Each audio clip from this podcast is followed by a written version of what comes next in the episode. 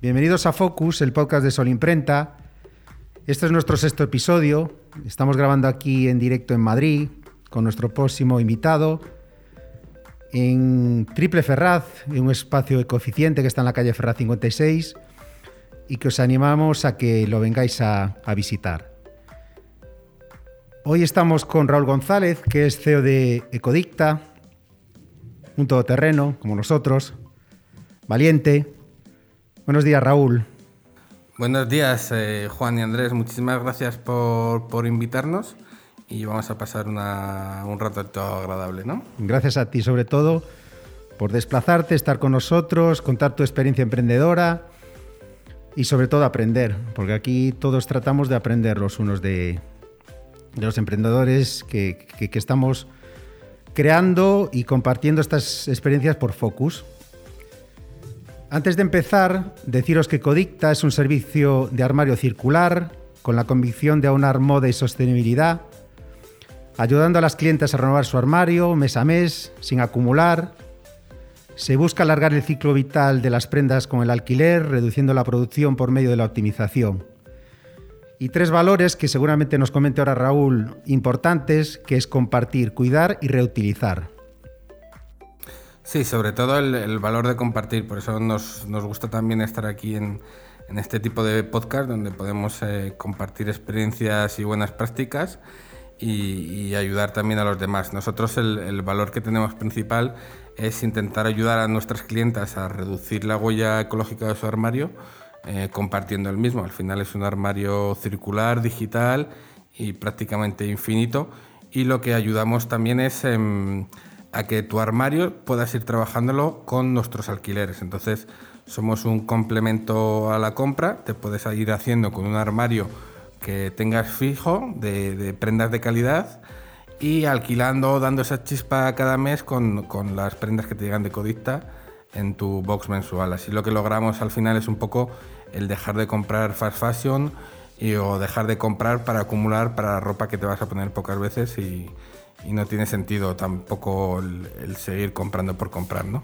Raúl, es un sistema por suscripción, ¿verdad? Sí, nosotros es un sistema por suscripción porque lo que queremos es eh, trabajar con las clientas a medio y largo plazo y también con las marcas. Entonces, eh, no es un sistema puntual, sino yo creo que también eh, nosotros vamos aprendiendo de las clientas y un poco co-creando el armario con las indicaciones y el estilo que nos van diciendo ellas. Entonces, creemos en el trabajo a medio y largo plazo porque necesitamos eh, un cambio en general en todos los hábitos eh, de la vida, aunque nosotros hemos empezado por, por, la moda, pero es un, es un, cambio y un camino que tenemos que, eh, esta transición la tenemos que hacer todos juntos, ¿no? Y sobre todo los valores que comentas, ¿no? Compartir, cuidar y reutilizar. Sí, sobre todo pues el, el compartir prendas, pero no solo prendas, sino también eh, conocimientos o, comunidad, que estamos intentando crear una comunidad de personas conscientes y de marcas. Eh, luego también pues el, cuidar del planeta y de nosotros mismos. Al final pues se trata de que no se necesita poseer para disfrutar. Y por último lado el, reutilizar que, agrupa un poco a los demás y se, se, básicamente en, aprovechar lo que ya tenemos y también un poco pues el, utilizar hábitos que a lo mejor nuestros abuelos y abuelas eh, ya hacían, que no, consumían tanto productos eh, tan perecederos y se trata un poco también de, volver a lo antiguo, porque muchas veces, em, para innovar muchas veces hay que mirar atrás, ¿no? Muy bien. Antes de Codicta, ¿a qué te dedicabas? ¿Cuál ha sido tu trayectoria? Pues eh, yo estudié ciencias políticas y relaciones internacionales y diplomacia entonces, eh, mi ámbito laboral ha estado entre la parte política y la parte de comercial y de desarrollo de negocios. Lo que sí notaba es que me faltaba algo, no tenía como propósito en las empresas o organizaciones en las que estaba. Y también veía que para cambiar las cosas a veces pues hay que mojarse el culo y lanzarse a ello. Entonces, eh, muchas veces estás en una organización, una empresa y más en este país y tienes ideas o no te hacen caso o quieres cambiar las cosas y parece que no, entonces bueno, pues em, decidí junto con mi esposa lanzar una empresa donde si se nos ocurre una idea el día anterior a las 3 de la mañana, eh, al día siguiente la estamos implementando. Fíjate. Y es esa, sobre todo, principalmente la razón, ¿verdad? Que has decidido emprender. Sí, tu mujer. sí, este mi mujer en este caso aporta un poco más en la visión social y de sostenibilidad porque ya ha trabajado pues desde Washington a México DF en distintas organizaciones eh, con foco social y entonces tenía claro que, que, lo de emprender tenía que tener un fin más allá de solo montar una empresa o ganar dinero, sino también eh, aportar algo a la sociedad.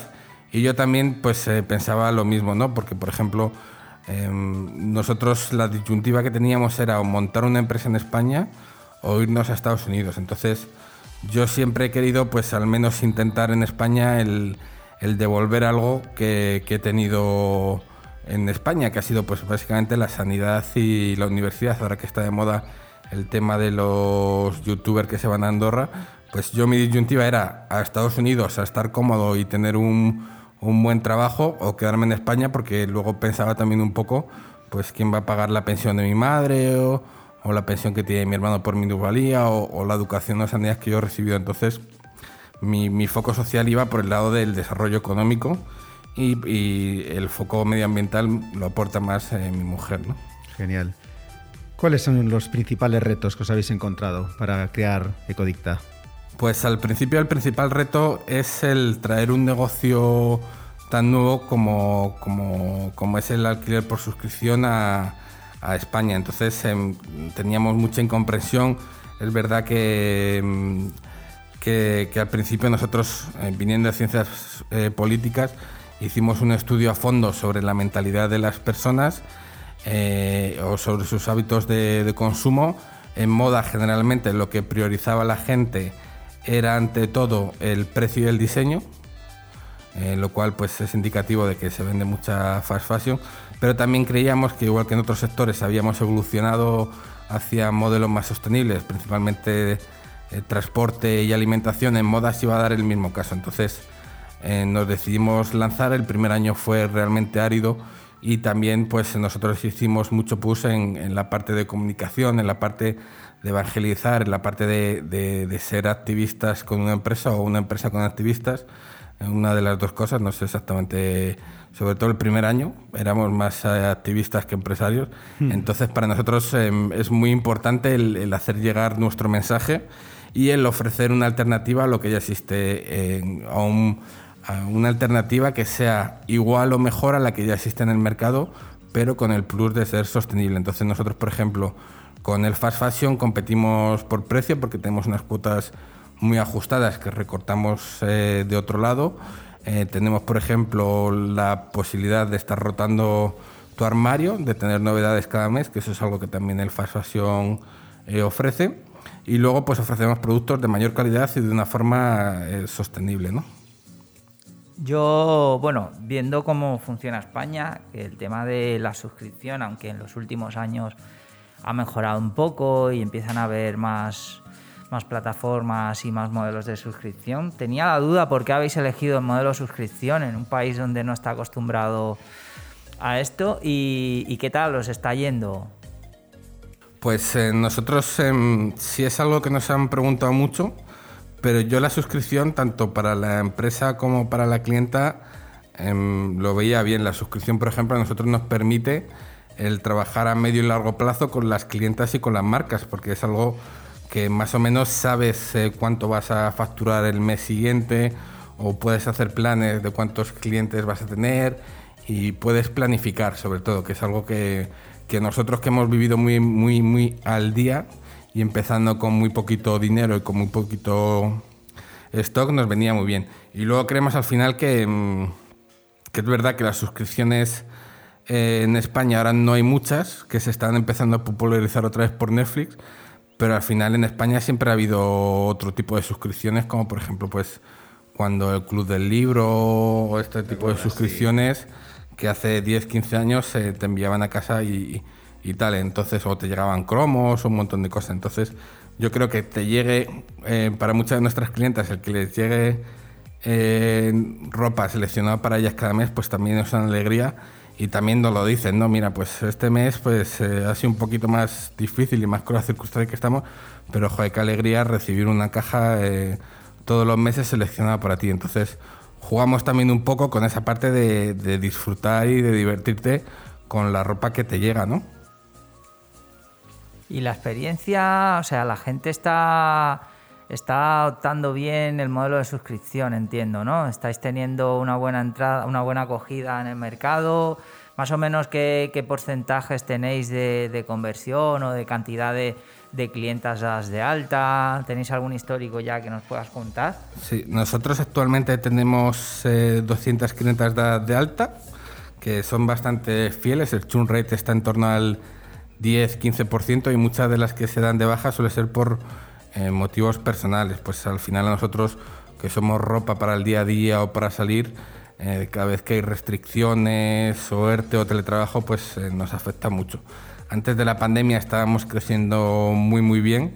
De hecho, antes de la pandemia estábamos mi esposa y yo solos y, y teníamos 200 y pico clientas y tuvimos que cerrar la web porque no dábamos para más. En marzo justo se incorporaron tres personas el 1 de marzo y el 14 tuvimos que cerrar. O sea que imagínate, íbamos eh, bastante disparados antes de, la pandemia, ¿no? Pero luego sí que vimos en mayo y junio que había mucha fidelidad hacia la empresa. Nosotros lo que hicimos eh, fue que esos eh, meses que no podían disfrutar la ropa, Luego les ampliamos el plazo de los 30 días después de la pandemia y a muchas que a lo mejor habían recibido cajas de invierno porque se habían quedado en febrero, pues les mandamos una caja nueva. Entonces, lo que sí necesitamos nosotros es eh, mucha fidelidad y mucho foco en, la clienta. Nosotros, eh, para nosotros es una responsabilidad enorme cuando una clienta hace una suscripción porque está poniendo parte de su dinero que cuesta ganarlo, parte de su esfuerzo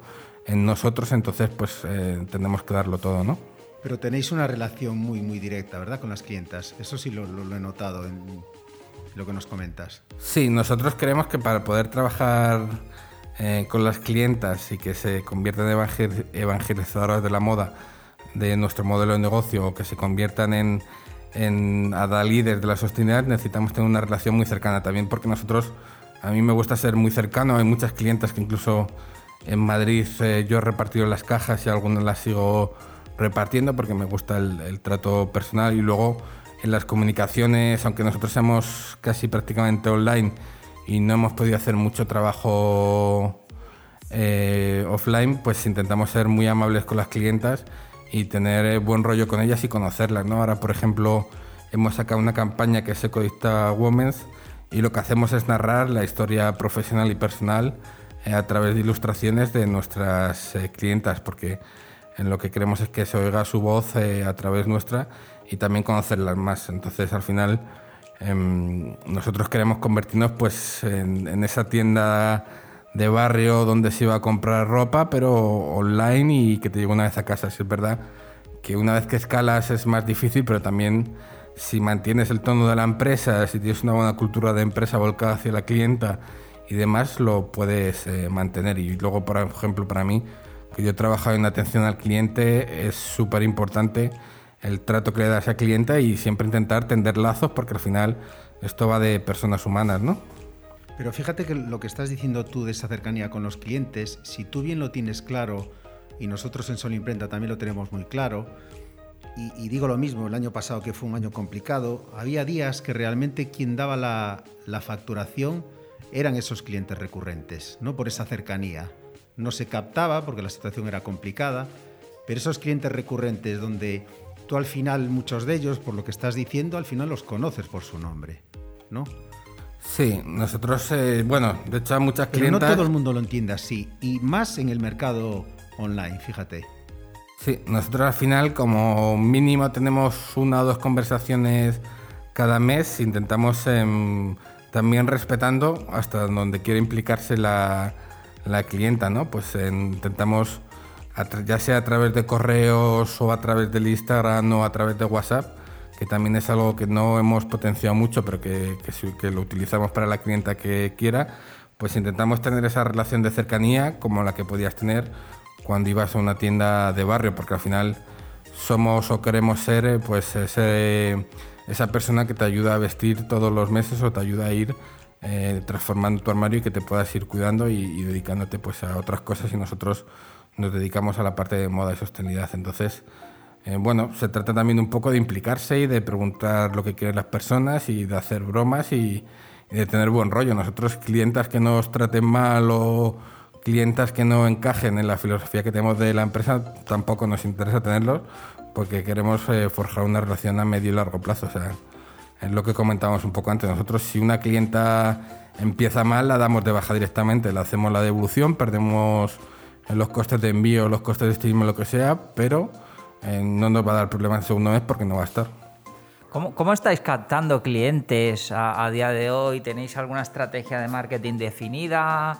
¿El boca a boca? ¿Cómo lo estáis haciendo en este tiempo? Pues nosotros, em, como decía antes, cuando empezamos eh, vimos que en moda no se tocaba tanto la sostenibilidad como en otras áreas, entonces lo que decidimos fue enfocarnos mucho a, salir a intentar salir en medios de comunicación, pues explicando el proyecto, definiendo bien los mensajes que queríamos transmitir, creando en definitiva un storytelling que nos permitiera salir en medios de comunicación porque creíamos que cada vez más iba a tener en auge el hablar de moda sostenible en los medios de comunicación y de los de las externalidades y problemas que da el fast fashion. Entonces nos hemos centrado mucho en eso. Hemos tenido suerte de aparecer en medios eh, bastante relevantes como El País, Telecinco, La 1 y demás, antes de la pandemia, ahora ya no nos hacen caso porque solo, solo hay COVID.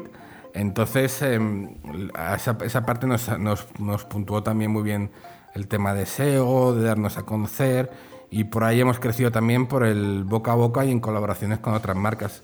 Al final, por ejemplo, nosotros tenemos acuerdos comerciales con unas 50 marcas aliadas y también trabajamos con ellas para hacer eventos o hacer creatividades juntos en Instagram. Y luego también intentamos que las clientas em, nos promocionen. Al final, pues tenemos unas cuantas familias que los, las miembros de esa familia son clientas nuestras, incluso entre amigas y demás también. Entonces, lo que no hemos hecho son anuncios pagados. Eso de momento no, no lo hemos probado. Raúl, una pregunta. ¿Cómo encajan las marcas vuestro sistema por suscripción? ¿Lo entienden? ¿Les cuesta? o, ¿Por qué ellas en estos momentos pueden ver en Ecodicta ahí un, nuevo canal? Pues nosotros al principio em, nos pasaba lo que decía un poco de incomprensión. yo me he pateado muchos mercadillos buscando marcas adecuadas, hay marcas, eh, he recibido muchos nos de marcas incluso para vendernos ropa, ya no para cedernos. Y, bueno, pues ha sido trabajando poco a poco. Nosotros al final somos un nuevo canal de distribución para las marcas y somos un complemento a, la compra, no somos una alternativa porque no enviamos 20 o 30 prendas cada mes. Entonces las personas van a tener que seguir invirtiendo en su armario, aunque sea cada vez invirtiendo en, calidad en su armario y combinándolo con lo que nosotros em, enviamos. Entonces para las marcas somos un nuevo canal de distribución donde las clientas también pueden comprar eh, tras el alquiler. Les damos esa, opción.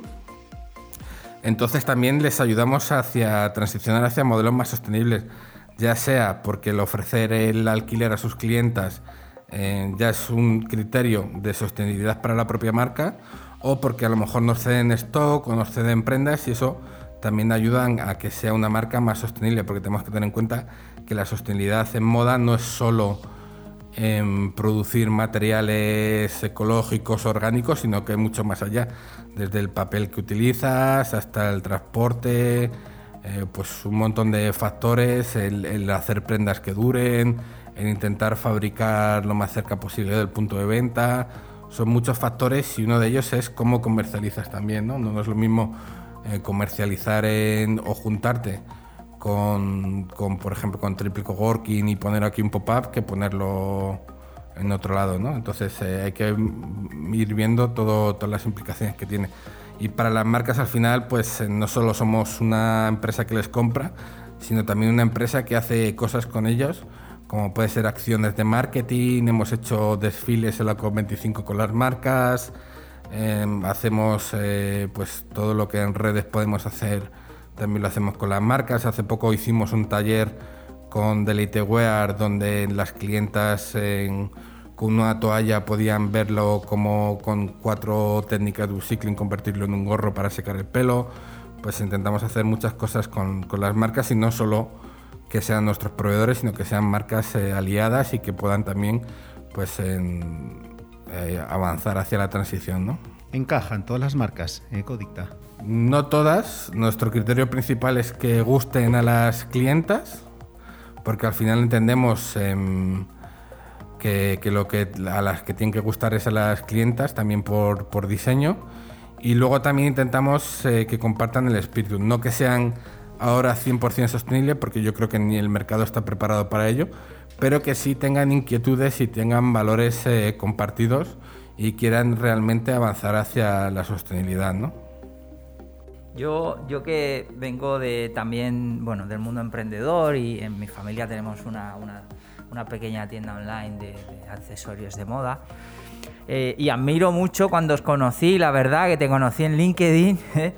Eh, esta red que, oye, yo es mi principal red, está TikTok, Facebook, Instagram y tal, y realmente la que más utilizo, ya no solo a nivel laboral, ¿vale? Para intentar bueno, con el fin de conseguir más clientes para nuestra empresa, sino también para conocer gente, hacer networking y surgen unas sinergias y unas colaboraciones brutales, ¿no? Nos conocimos allí y, me gustó mucho, pues eso, eh, conocer Ecodicta, ver lo que estáis haciendo y, y lo que habéis conseguido desde 2018 hasta hoy sin invertir, eh, sin invertir un euro ¿no? en, captación de, clientes, ya sea coste por clic o social ads. Vale. Eh, y luego me gustó mucho tu historia, la historia que comentaste, me comentaste el otro día, cómo empezaste a montar la web. ¿Qué tal si nos cuentas toda aquella historia de, oye, cómo pasó Raúl de ser, pues, una persona del mundo, yo qué sé, más, más de política y tal, a eh, montar una web, porque entiendo que la montaste tú mismo, ¿no? Eh, empezaste, te formaste, ese proceso, porque al final Focus nos están escuchando emprendedores. Y oye, siempre es fácil empezar un proyecto con mucho dinero detrás y pagarle a todo el mundo para que nos haga todo, pero creo que tiene mucho más mérito cuando con muy poquito dinero, que algún día contaré cómo empezamos nosotros también en Visurroom, que empezamos con 300 euros, y y me gustó mucho tu historia de cómo empezaste a formarte, cómo montaste la web, cómo llegaste, todo, cómo fue todo ese proceso. ¿Qué tal, Raúl? Si nos lo cuentas. Pues en parte de lo de no invertir en, Instagram Ads en Click por Pay o todo este tema es porque teníamos el presupuesto muy ajustado. De hecho, pues no teníamos eh, más de 3.000 euros y teníamos que comprar la ropa. Entonces lo que decidimos fue siempre el intentar invertir en ropa, tener la mejor ropa posible dentro de nuestras posibilidades para nuestras clientes. Esto, por ejemplo, excluía que nosotros pudiéramos gastar en influencer o en otras cosas. Empezaste con 3.000 euros. Sí, con 3.000 euros en ropa. Entonces, todo lo que podamos ahorrar por un lado, pues lo podíamos invertir en tener la mejor ropa posible para nuestras clientas, porque con poco dinero no da. O te gastas en, Instagram Ads y demás o tal, y mandas ropa pues de aquella manera, o intentas comprar ropa y, confiar en que las clientas pues poco a poco se vayan convenciendo. Entonces fue también por, necesidad, ¿no? Y luego pues em, también lo que decía antes de que creíamos que los periodistas iban a hacer mucho push en, la parte de moda sostenible e intentar evangelizar porque al final cierre o, pues mañana esto de emprender, mañana a lo mejor estamos cerrados o dentro de un año, pero ¿qué es lo que queda? Pues a nosotros nos quedaría en toda la concienciación y todo lo que hemos hecho por transformar el sector de la industria en España y si hemos llegado a millones de personas al final gracias a los medios de comunicación y a los periodistas que se han enterado. Entonces, yo en mi entorno he notado mucho cambio en un año en torno a la moda. La gente cada vez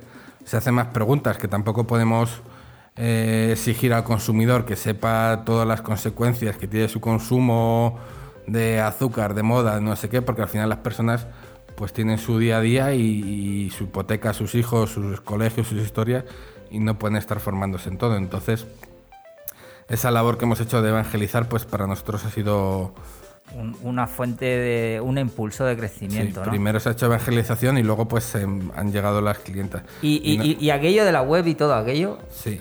Nosotros empezamos, bueno, eh, mi esposa estaba en Estados Unidos, vino a España para llevarme a Estados Unidos y luego y justo había un curso de la Escuela de Organización Industrial en Alcobendas, en patrocinio con el ayuntamiento, donde te explicaban un poco pues eh, cómo emprender. Era un curso de unos eh, seis meses y ahí fue como nosotros empezamos, un poco por, por llenar el verano, porque en teoría nos íbamos a volver a Estados Unidos.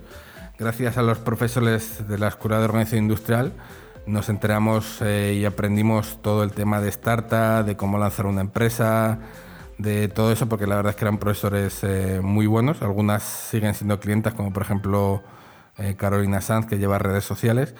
Y hubo un día que nos enteramos que podíamos hacer la web por WordPress y con todo esto. Y nos lanzamos a hacer la web directamente. Dijimos, bueno, vamos a sacar la web, es el, el principal soporte, y ya vamos un poco mejorando, también aplicando las técnicas que nos habían enseñado ahí, pues el tema de Canvas, de Lean Startup, de pivotar, de sacar un producto mínimo viable y demás, ¿no? Qué bueno es formarse, ¿no? Tener, adquirir conocimientos, porque al final podemos tener un sueño, una pasión de emprender, tenemos una idea, pero es lo que te decía, o sea, si no tenemos una base, si no si no hay nadie que nos cuente un poquito, pues que, cómo va, oye, cómo va esto de gestionar una empresa, ¿no? Cuando empiece a vender o qué márgenes de venta poner, el producto me cuesta tanto, a cuánto lo tengo que vender, eh, pues todo eso desde el principio hacemos publicidad, ¿no? Apostamos por comunicación y hacemos trapping, vamos creciendo según se va vendiendo y la verdad es bastante de admirar de cómo empezasteis Llegáis hasta aquí con 250 clientas suscritas a la web, con una facturación de casi 10.000 euros al mes.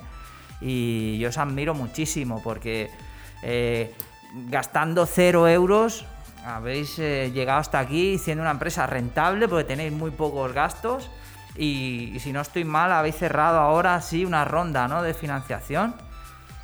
Sí, hemos cerrado una ronda de financiación con la Bolsa Social de 133.400, ha habido unos 56 eh, inversores, ha sido por Equity Crowdfunding.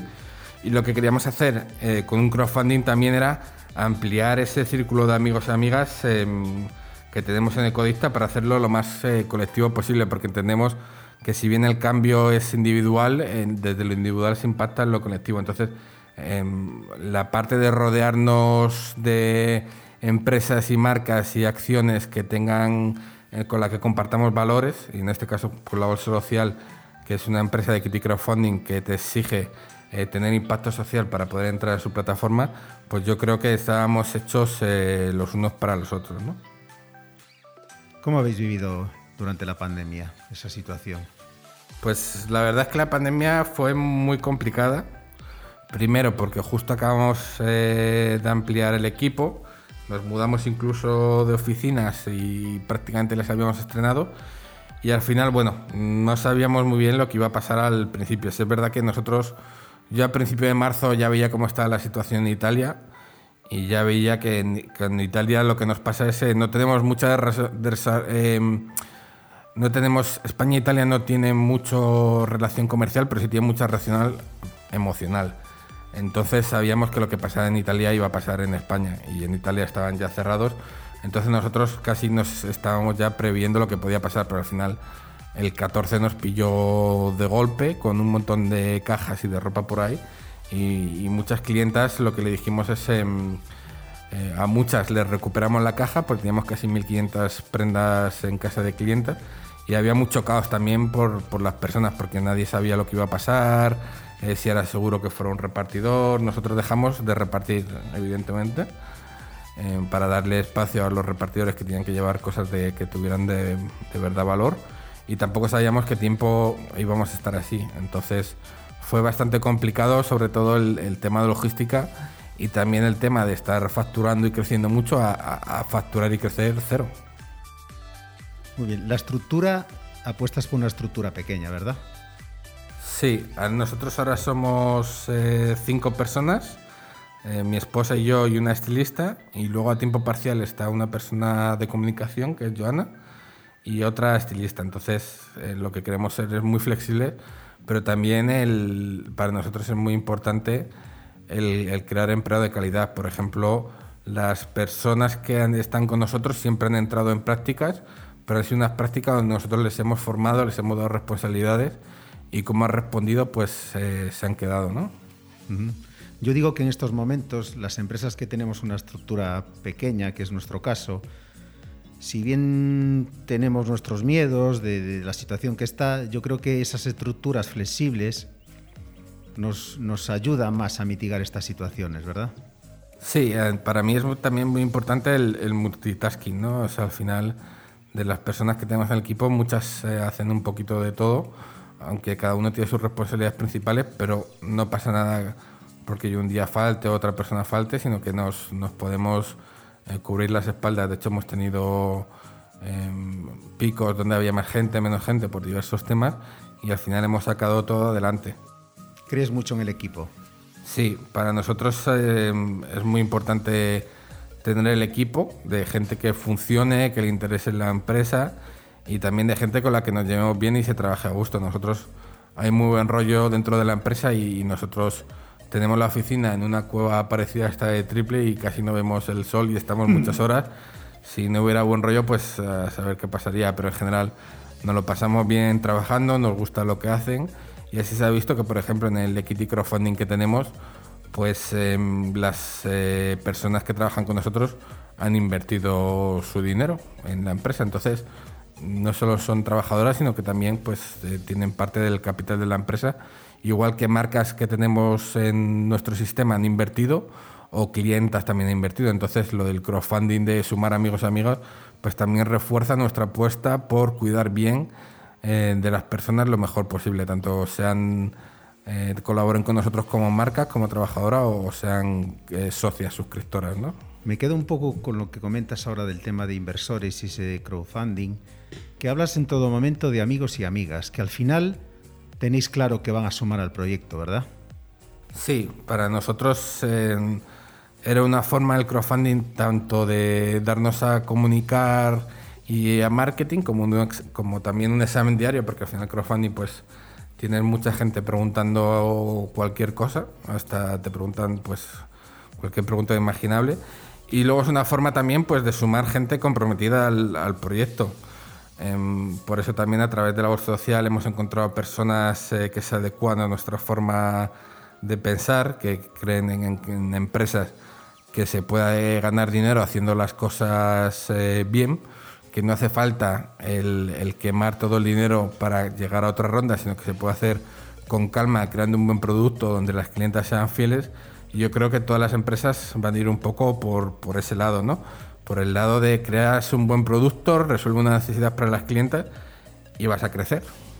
Yo reconozco que, como te dije antes, que si te hubiera conocido antes, yo hubiera apostado por ese crowdfunding. Te lo digo porque al final sería un proyecto donde sí me sentiría identificado con, lo que estáis haciendo, ¿sabes?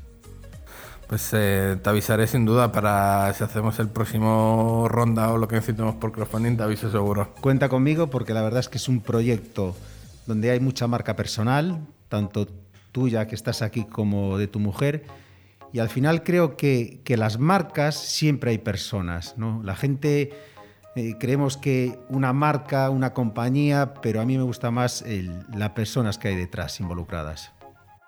Sí, también es más divertido. O sea, yo al final lo que me interesa es eh, conocer a las personas y la historia que tienen detrás. No sé si es por, por, por la vena sociológica de ciencias políticas que tengo, pero yo, por ejemplo, cuando veo o, entro en páginas web y entro en el apartado de nosotros que todo el mundo pone y no hay ni una foto de los fundadores ni cuentan lo que hay, yo esa web, independientemente del negocio que sea, la cierro. Correcto. Porque sin, pero, pero fíjate que, que, yo algo que, que me, me, sorprende, que esos fundadores o CEOs no siempre están ahí disponibles. Nosotros cuando decimos lanzar Focus, que lo presentamos, tú ahí fuiste valiente, ¿no? Y nosotros, claro, e, eso, esa actitud tuya, que te agradeceremos pues, siempre, al final es eso, ¿no? Parece que, que, los CEOs y fundadores a veces no quieren estar, o quieren estar para determinadas noticias, pero yo creo que tienen que estar ahí, ¿sabes? Porque al final es su compañía y es, es su proyecto. Entonces, si no están ellos, yo por qué voy a creer en esa marca, como dices tú, ¿no? Sí, y eso también pues es la importancia de comunicar. Yo al final me apunté voluntariamente a este podcast porque me caíais bien por LinkedIn, por las publicaciones que hacíais, eh, no, por otra cosa, ¿no? Entonces yo creo que, que y se confirma que somos buena gente, ¿eh? los tres, ¿eh? y que tenemos muchas, muchas cosas en común. Lo confirmo, lo confirmo. Entonces yo creo que sí, que hay que dar la cara y también estar... yo en la empresa hago de todos, o sea, desde llevar cajas, tirar las cajas al contenedor, los fines de semana limpio la empresa y tal, y luego pues, pues voy con inversores, a los premios, prensa, lo que sea, y no, no pasa nada. todo terreno, ¿eh? lo dije, y lo creo, ¿eh? Entonces yo creo que, que una parte de la empresa, pues em, no, esto de las startups o de las compañías es, como montar una panadería de barro que crece mucho, otro es un negocio más que tiene unas características distintas por el tema de escalabilidad, otros marcos de referencia pero sigue siendo una empresa donde en el día a día eh, hay que dar la cara, ¿no? Yendo un poquito más a lo que es eh, el negocio de, una marca ecológica, ¿vale? En este caso, me gustaría saber eh, qué retos, qué retos tiene una marca eco hoy en día, sobre todo aquí en España, ¿no? ¿Cómo está el sector y, y qué previsión o qué, cómo crees que será el futuro. ¿no? ¿Y son las marcas conscientes de esto, de la sostenibilidad, o están empezando ahora? Yo creo que, mm, que ha habido varias etapas eh, de moda sostenible en, España. Ha habido pioneros de la moda sostenible como Gema Gómez o Javier en Ecoalf o Paloma en Circular Project, que tiene la tienda muy cerca de aquí, colabora con Triple, eh, que también tenían esa parte de evangelizar Luego había empresas que a lo mejor em, muchas empresas de moda sostenible que han surgido surgían surgían como proyecto propio, pero no tenían ese, ese colmillo empresarial que necesitas para que la empresa se sostenga. Entonces eran em, proyectos muy personales y que no podían crecer. Y luego estoy viendo también, hay otro tipo de empresas que nacen con ese colmillo empresarial que no son sostenibles en un inicio y se van reconvirtiendo. Entonces yo creo que, no podemos obviar que para ser que una de las patas de la sostenibilidad es la parte financiera. Si tú creas una empresa muy sostenible pero el mercado no, no la acepta o no la sabes comercializar o tal, no sirve absolutamente nada y no tienes ningún impacto. Al final a lo mejor estás produciendo algo que no gusta a las personas o que no sabes comercializar y lo tienes en casa vendiendo para los amigos. Entonces, em, en el tema de sostenibilidad es muy importante también adecuarse al mercado. Y yo creo que, que eh, igual que hace 10 años podía tener sentido montar una empresa que no fuera sostenible, hoy en día, si montas una marca de ropa que no es sostenible o que al menos no tiene iniciado el proceso hacia la transición hacia la sostenibilidad, pues no tiene mucho sentido porque cada vez más tanto el público como las regulaciones del Estado como las regulaciones que viene de la Unión Europea van a exigir cada vez em, más sostenibilidad porque es algo que, está ahí, que necesitamos y que, es básico ahora mismo. Y tu día a día, tu día a día en la empresa, entiendo que haces de CEO, ¿no? Multitasking, ¿no?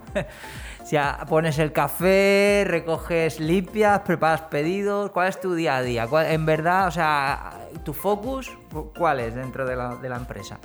Pues eh, realmente es el, intentar que las personas que trabajen conmigo estén lo más cómodo posible. Yo hago muchas tareas auxiliares.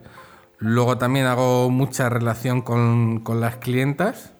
Y luego, pues, em, lo típico, ¿no? Pues a lo mejor el, ir a reuniones, el, hacer la labor comercial, hacer la labor de comunicación, un poco lo que va surgiendo en el, en el día a día, pero intentando adaptarme para mí. Por los procesos que tenemos, las que llevan el peso del día a día son más eh, Mercedes y las estilistas, que son las que hacen las renovaciones de las clientas y varios procesos que aún no están automatizados. Entonces yo intento adaptarme un poco también a lo que necesitan ellas. Y bueno, también la parte de logística, toda esa parte. Vale. Y en cuanto a público objetivo de Codicta, hablamos de edades, hablamos, entiendo que ahora mismo estáis con dirigiendo eh, el producto a mujeres, pero no sé si tenéis pensado en un futuro ir a hombres también, cómo funciona el negocio de suscripción de ropa por hombres. Explícanos un poco esto, por favor.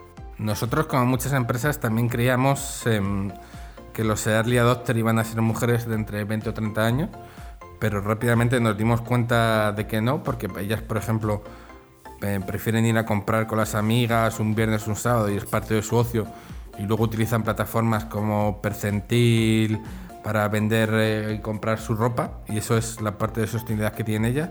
Entonces nos dimos cuenta que eh, nuestro público objetivo está a partir de los 25 años, entre los 25, y 50 años.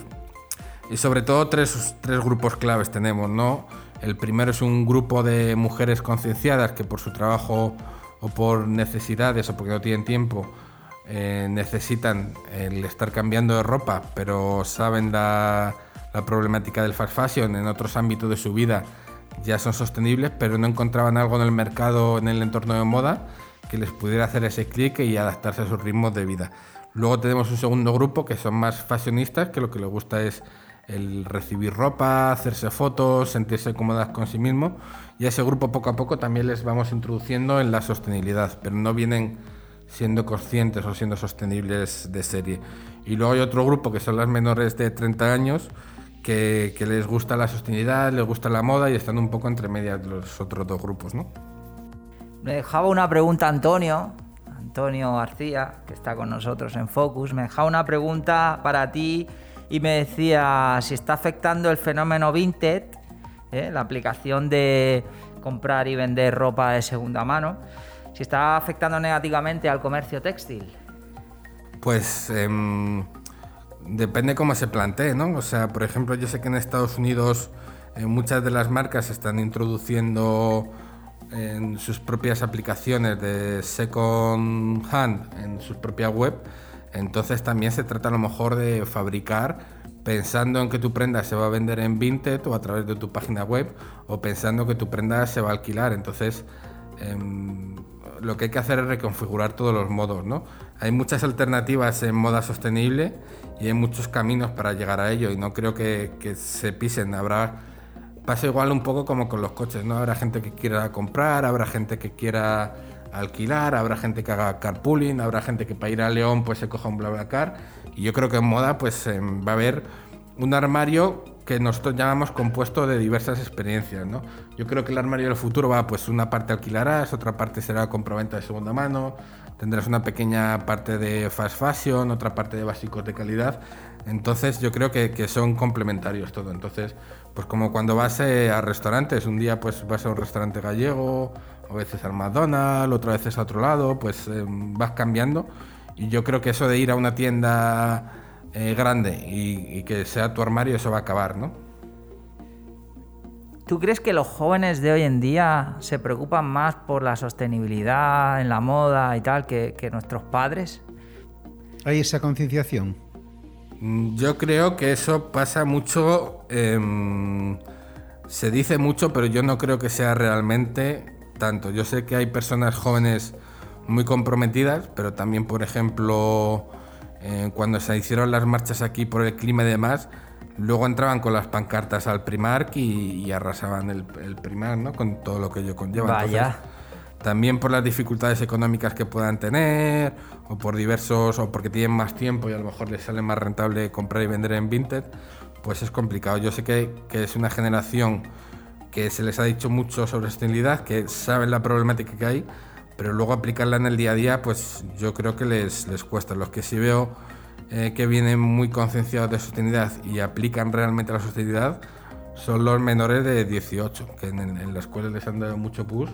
No es un sector que nosotros trabajemos, pero sabemos que, que, que, em, a las madres, esos niños eh, o niñas, les están exigiendo sostenibilidad y a nosotros nos lo cuentan, porque nosotros tenemos eh, muchas madres que nos cuentan, no, pues mi niño me ha dicho que sea más sostenible o, o por ejemplo, tenemos también madres que, han conectado con sus hijas a través de Codista, porque la hija mayor de 18 años, pues em, le gustaba la moda, le gustaba la sostenibilidad, pero, pero a la madre le gustaba más la moda. Entonces, esa forma de decir, ah, pues ahora mi madre alquila para ser más sostenible. Pues esa parte de conexión también ha sido bonita, pero yo creo que para mí el grupo más concienciado o el que más em, poder de acción tiene es, son nuestras clientas entre 30 y 50 años, eh, mujeres de los grupos más o menos si es eh, si se puede agrupar un sector socioeconómico demográfico o por sexo que es complicado también, ¿no? Hablando de negocio online, al final eh, el proceso de compra entiendo que es a través de la página web. Voy a la página web, me suscribo, paso la tarjeta y ya en el mes a mes eh, me van llegando los productos y se va descontando el dinero cada mes de la cuenta. ¿Qué influencia tienen las opiniones de tus clientes, suscriptores de, Codicta? ¿Qué influencia tienen para, en este proceso de desarrollo de negocio. Nos comentaba Raúl Perdona que en la web se pueden ver esas opiniones, ¿verdad? Sí, pueden ver las opiniones de cuando les ha llegado la caja. Entonces, pero nosotros también trabajamos mucho a nivel interno con las eh, clientas, porque ellas tienen que rellenar un test de estilo para la primera caja, donde tienen que poner sus tallas, sus gustos, para que quieren la ropa, y conforme a ello les enviamos una primera caja, que es totalmente sorpresa, para poder ser ágiles.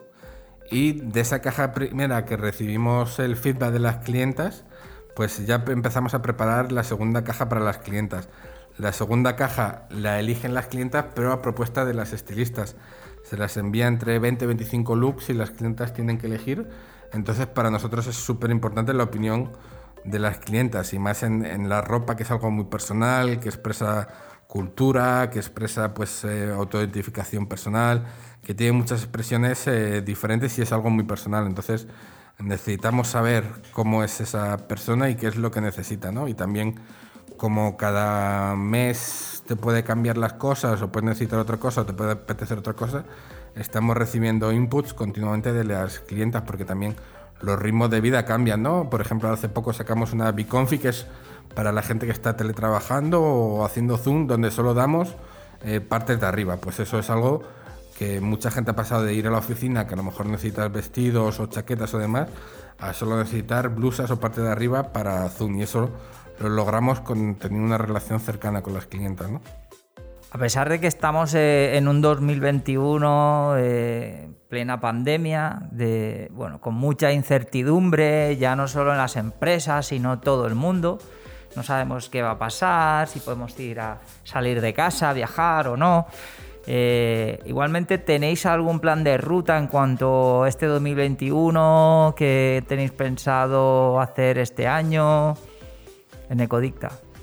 Pues nosotros em, hemos pensado en rumbos que puedan ser factibles no más allá de seis meses porque no sabemos cómo va a ser el escenario en septiembre, ya sabemos que verano pues es muy particular. Y sobre todo estamos pensando en lo que vamos a hacer en los próximos seis meses y también centrándonos mucho en mejorar procesos de cara a marzo y de hacer eventos o hacer comunicaciones o hacer cosas que, que puedan darse en diversos, eh, en diversos escenarios, tanto un escenario de vacunación masiva como un escenario como el que estamos ahora, ¿no? con, con cierres parciales de vez en cuando, que no sabemos muy bien lo que va a estar. Lo que no contemplo es un cierre total de la economía.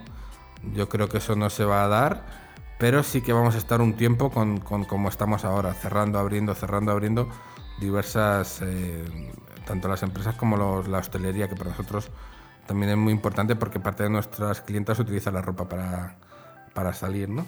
Entonces yo creo que ver más allá de seis meses es muy complicado, pero también se puede ir viendo a medio plazo. O sea, yo lo que veo es de aquí a seis meses y dentro de un año. Esos seis meses de escenario entre el mes sexto y el 12 de este año no los contemplo porque no sé qué va a suceder. Entonces también tenemos la empresa muy adaptada a posibles eventos o cosas que podamos hacer. Nosotros, por ejemplo, el desfile en la COP25 lo montamos en cuatro días sin haber montado un desfile nunca. Entonces, con trabajo, con los contactos adecuados o demás, podemos reaccionar rápidamente a cualquier cambio de escenario. ¿Hay eventos pendientes que quieras contarnos para que la gente que nos escucha, que sea de aquí de Madrid, por ejemplo, o si son nacionales, tome nota y se ponga en contacto con vosotros? No sé si los tenéis por la web, en redes sociales.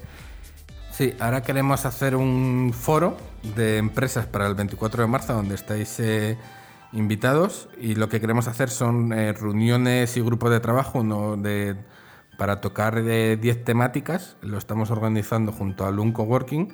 Entonces estamos viendo que, que se ha abierto al público también para aquellas personas que se estén pensando emprender en el sector de la moda, pues puedan tener unas buenas prácticas. Va a ser el foro titulado Por una buena moda, también con el objetivo de que la moda sea motor de desarrollo económico. Esperamos juntar 40 o 50 marcas de moda y unas 20 eh, o 30 empresas.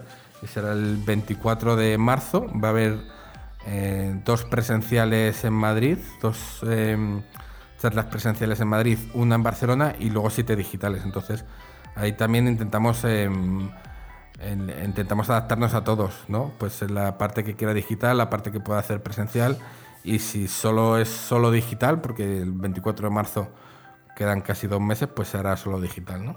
¿Sois también responsablemente sociedad corporativa? ¿Usáis mucho Ecodicta, colaboraciones con alguna ONG, antes me comentabas que, penséis hacer un evento con Kubuka, cuéntanos un poco. Y cuéntanos un poco también la labor que hace Kubuka, porque así también ayudamos a que la gente los conozca.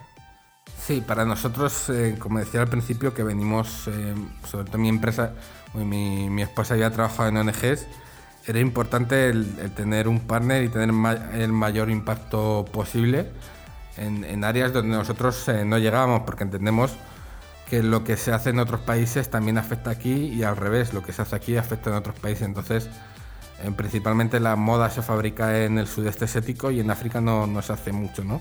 Entonces, Kubuka nos permitía también ayudar a proyectos que realmente tienen un impacto sobre el terreno. La filosofía de Kubuka también em, tiene muy en cuenta el emprendimiento. Ellos intentan formar emprendedores en Tanzania tienen una, planta de reciclaje de plásticos y también tienen escuelas en Kenia. Entonces, eh, su visión es intentar dejar huella en el terreno, pero para que lo continúen las mismas personas que van a vivir allí 30, 40, 50 años. Entonces, intentan formar por esa parte. Nosotros eh, colaboramos con Kubuka, estamos intentando también en nuestra búsqueda de ser una empresa que lo más sostenible posible de cerrar el círculo de la circularidad, intentar ser zero waste, queremos intentar que eh, nuestras clientas puedan donar sus prendas eh, a Kubuka para eh, venderlas en un mercadillo y recaudar fondos. También las ONGs han quedado muy tocadas en este confinamiento porque nosotros pensamos en la caída del PIB de España, pero toda la labor que hacían muchas ONGs se ha quedado parado o, tiritando. Entonces yo creo que también es el momento de, de ser solidarios y también de no pensar solo en España, sino en pensar en cómo están eh, sufriendo o, cómo lo están pasando en otros países. ¿no? Os dejamos la web cubuca.org para que os animéis, entréis y, ayudemos entre todos a estas ONGs que, como decía Raúl, están tocadas y al final las empresas y las personas tenemos que, que ser también colaborativas con estas eh, asociaciones que al final buscan mejorar la vida de las personas. Por último, Raúl, me gustaría que nos dieras algún consejo para los emprendedores. Sabes que Focus al final queremos centrarnos en experiencias. Entonces, ¿qué consejo darías tú a otros emprendedores que deciden emprender? yo les diría que, tengan la mente abierta a diversas opciones, que estudien bien el mercado, que, sean abiertos también en, las relaciones eh, que tienen que no vayan con medio, con miedo, que al final lo normal es que te digan que no. Eso pasa en todo, en las relaciones humanas o en cualquier cosa, lo normal muchas veces que te digan que no, pero ¿y si te dicen que sí, no? Pues eso se puede extrapolar a otro tipo de relaciones, ¿no? Eh, cuando te dicen que sí, pues yo diría que a mí, bueno, yo en ese sentido, pues muchas chicas me dijeron que no hasta que mi esposa me dijo que sí. Entonces ya lo, Mira qué feliz. tenía hecho. Claro, el día que nos casamos, entonces ya, ya para qué más. Pero yo creo que los nos hace más fuerte, ¿verdad? Sí, yo creo que los nos no hay que tomárselo como algo personal, sino que simplemente pues no es el adecuado o tienes que mejorar o tienes que hacer otras cosas. Nadie te dice un no por algo personal en ese sentido, sino, sino que, bueno, pues se pueden cambiar, los no se pueden tornar siempre así. Y luego otra cosa muy importante es hacer las cosas eh, con cabeza, hacer eh, proyecciones eh, reales, escuchando a los clientes, tomando el pulso al mercado y no fabulaciones personales, sino que, que, tú cuando creas una empresa es para dar servicio a otro, no para expresarte tú personalmente ni porque tal. Yo creo que en España también hay una concepción de, por ejemplo, cuando vas a un bar y dices, no, pues el, del bar me ha dicho que me vaya porque es mi bar o el de la farmacia tal. No, no, si tú montas una empresa para dar servicio a otros, entonces tienes que escuchar a las otras personas y bueno, también conceptualizar eh, lo que quieres hacer en la empresa, pensarlo muy bien y, que sea algo realista y que puedas hacer factible, ¿no? Y pensar en el cliente, ¿verdad? Que a veces falta eso en las empresas. Se están convirtiendo a veces en monstruos tan grandes que parece que el cliente al final eh, es, es lo último. Yo creo que, que el cliente al final es el que construye esas marcas y esas empresas. ¿Cuántas empresas hay en España que eres cliente y tratan mejor al, al no cliente? o si eres cliente te tratan mal. O sea, para pagar muchas empresas tratan bien, pero luego ellos se hacen un problema o pasa cualquier cosa y no, se lavan las manos. Eso yo creo que, es que hay, empresas en España que te maltratan como cliente y dices, pero joder, si estoy pagando, si llevo dos años aquí y, viene uno nuevo y tiene la mitad que yo, de precio y mucha más funcionalidades. Pues eso es algo que nosotros en Ecodista no, no hemos querido hacer nunca y siempre tienen más privilegios o no privilegios, sino siempre Em, bueno, a todas las clientes intentamos tratarle igual, pero em, intentamos fidelizar pues haciendo pequeños regalos a las clientas que llevan ya mucho tiempo cosas así, porque al final para nosotros las clientas que apuestan por nosotros son, son todo. Ya, Raúl, mil gracias por esta oportunidad de conocernos.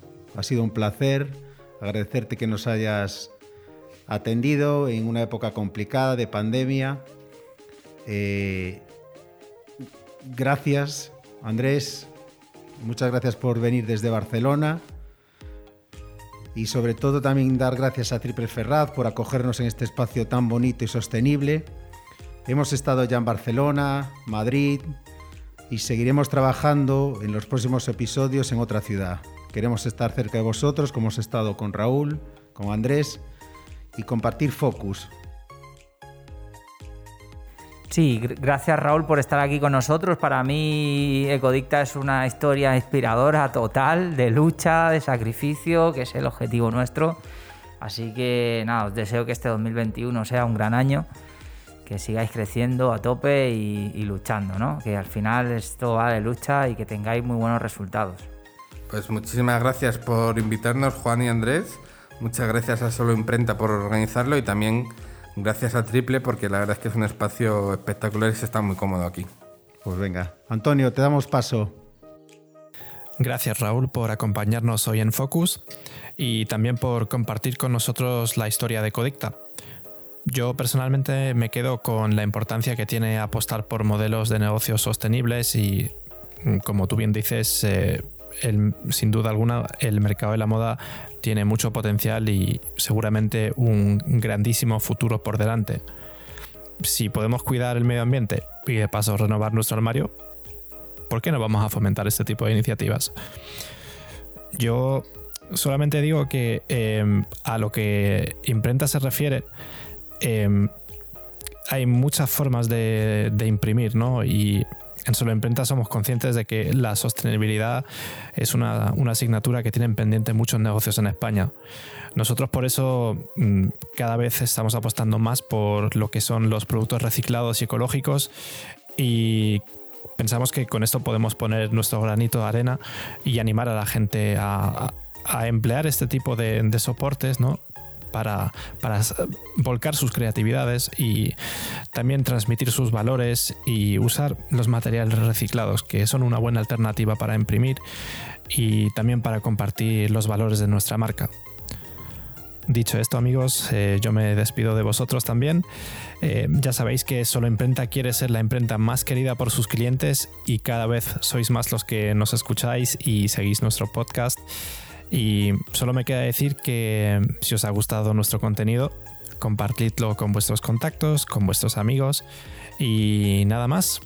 Dadle a like en las redes sociales, enviadnos un mensajito si queréis participar y también enviadnos algún mensajito de ánimo que nos encanta leeros. Y, y bueno, recordaos que si queréis participar en Focus, y pasar un buen rato con nosotros, podéis enviarnos un mensaje en redes sociales y poco más que decir familia. Un fuerte abrazo y hasta la próxima.